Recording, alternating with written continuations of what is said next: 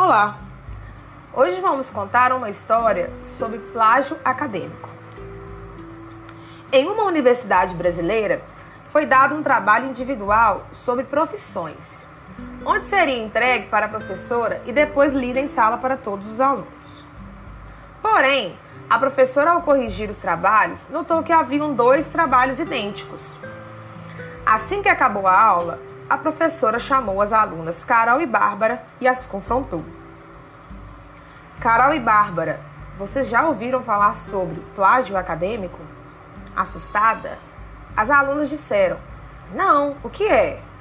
A professora, bem séria, respondeu: Plágio acadêmico é quando você copia algo sem dar os devidos créditos ou sem a autorização do autor, o que é crime com pena prevista em lei. Violar os direitos de autor e os que lhes são conexos. Pena detenção de três meses a um ano ou multa. Ou seja, o que vocês fizeram é plágio.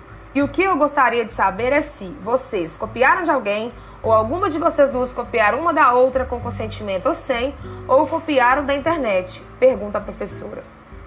Então as alunas admitiram que plagiaram da internet. Assim a professora as orientou que isso não poderia ser feito e não querendo que as alunas ficassem sem nota, deram a elas uma segunda chance de refazer o trabalho, desde que cada uma fizesse o texto individual e sem copiar da internet, pois se isso ocorresse novamente, não haveria outra chance. Agradecidas e aliviadas, as alunas se dedicaram ao máximo para obter novamente a confiança e a nota da professora. No dia seguinte, entregaram os trabalhos com total entendimento do assunto, sem ter precisado fazer algum tipo de plágio. Bom, essa foi uma história fictícia contada pelas alunas Rafaela Lohane e Letícia Almeida da turma H. E gostaríamos de deixar uma mensagem para vocês sobre plágio acadêmico. É, todas as pessoas têm a capacidade de fazer aquilo que sabe e fazer muito bem.